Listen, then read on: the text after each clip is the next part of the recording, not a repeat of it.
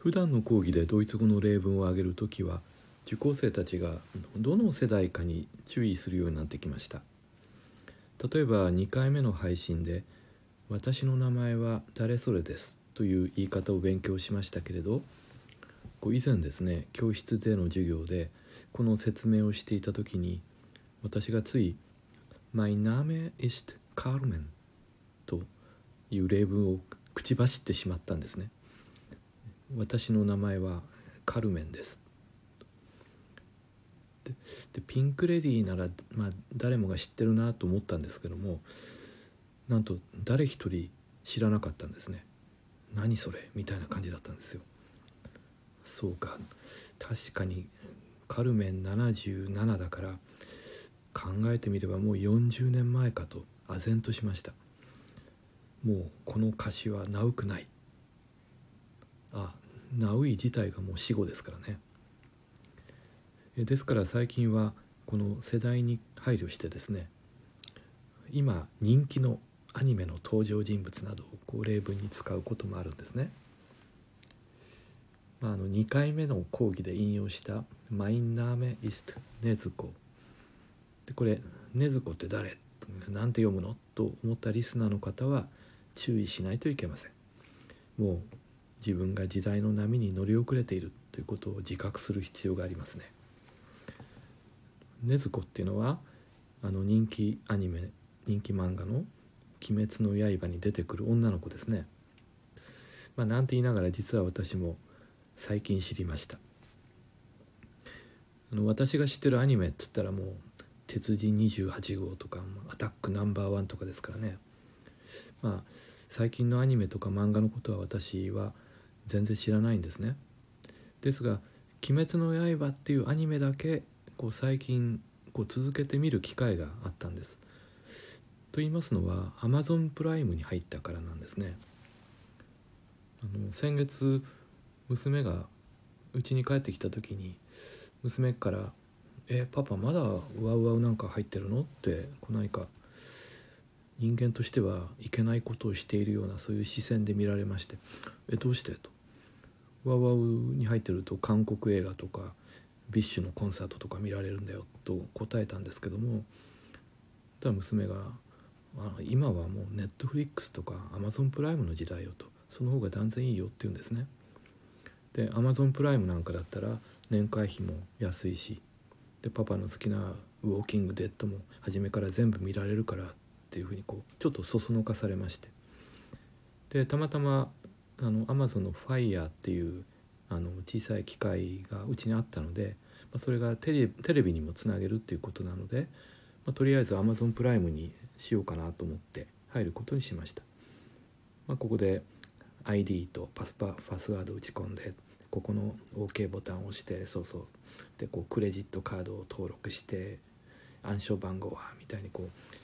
何か振込詐欺でこう入金を誘導される老人のようにですね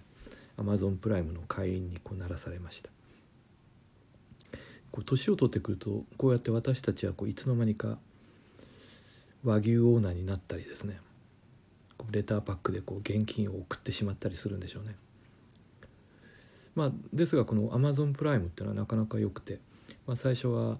えー、こうマット・デーモンの映画とかですね、えー、喜んで見てたんですが。でちょっとこう慣れてきた頃に Amazon プライムの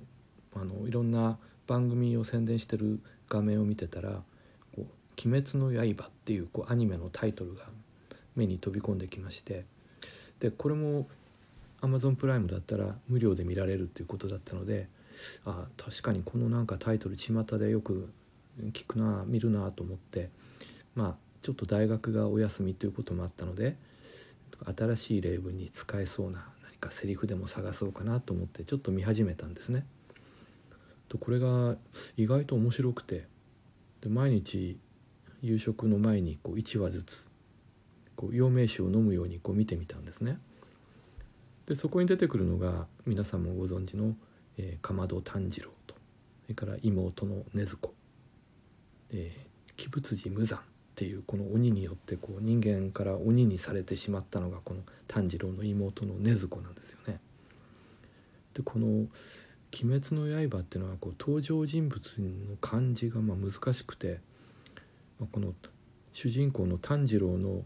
お師匠さんですね。もう名前すごいですよね。鱗滝左近寺ですからね。鱗滝。でなかなかこうあのインパクトがあってこういつもこう天狗のお面をかぶってんですよねで私これ見ててあこのマスクコロナ対策にちょうどいいなと思いましたまあそういうわけでこの「鬼滅の刃」を見ていてあ禰豆子っていうのはそうかうちの猫の福太郎にとってみれば、まあ、白玉に当たるんだなと思ってちょっとその例文に使わせていただいたわけなんですね。まあ、ちなみに今この「鬼滅の刃」っていう漫画は小学生ならもう知らない子供はいないということででしかも登場人物たちの難しい漢字をみんな書けるらしいですね。やっぱり好きっていうのは何かを覚える時にはすごく重要なんですね。大学の国語の入試問題で漢字なんか出す時はこれからはもう注意注意しないといけないですね。この子どもたちが数年後に大学を受ける頃この国語の出題をする先生が「あこれ受験生には難しいだろう」としめしめと思って目から鱗が落ちるとかこの穴埋め問題なんかしたらですね全員できたみたいなこともあるかもしれませんね。まあ、間違う受験生がいたとしたらつい鱗じゃなくて鱗抱きまで書いてしまって目から鱗抱きが落ちるみたいにこう書いてしまって間違うとかですね、まあ、そういう間違いじゃないかなと思いますね。まあ、でも例えばこうお仕事の定年になった後にドイツ語を学んでこうニーチェの悲劇の誕生を原書で読んでみたいみたいな方が多いようなこの障害学習クラスのこのドイツ語コースなんかですとまあ、そこで我々が「鬼滅の刃が」とか「禰豆子が加えてる竹はあれ何でしょうかね」なんて話をしてもですねおそらく全く理解されないのかなと思いますね。こう若い受講生だけが生き生きしてこう老年の方はもうみんな寝るみたいなそういう普段と逆の状態になるんですかね。まあ、やはり聴衆の年齢層とかこのクラスのニーズとかを考慮しながら、えー、例文を選ぶっていうのが我々語学教員にも大切なことなのかなって思っています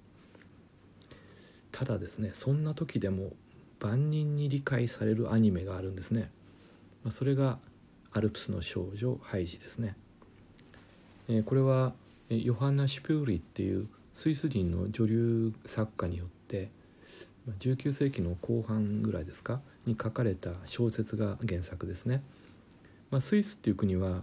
えー、国の70%ぐらいがドイツ語圏なんですね。でこのお話も原作はドイツ語で書かれています。お話は第1部と第2部に分かれていまして、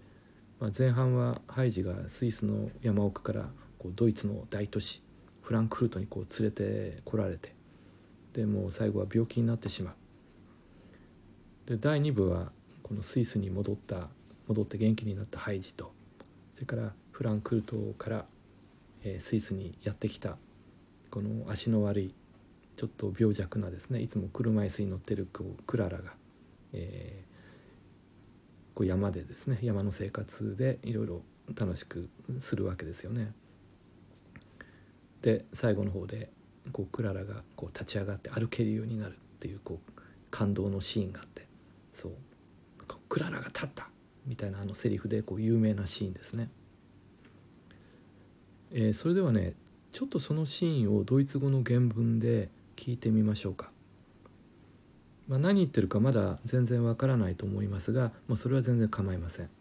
まずはドイツ語っていうのはどんな響きなのかっていうのを知っていただきたいと思います、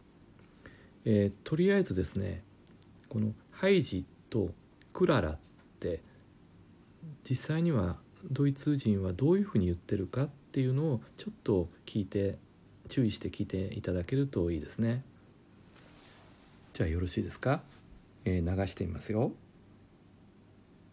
Ich kann, Heidi. Oh, ich kann. Sie, sie.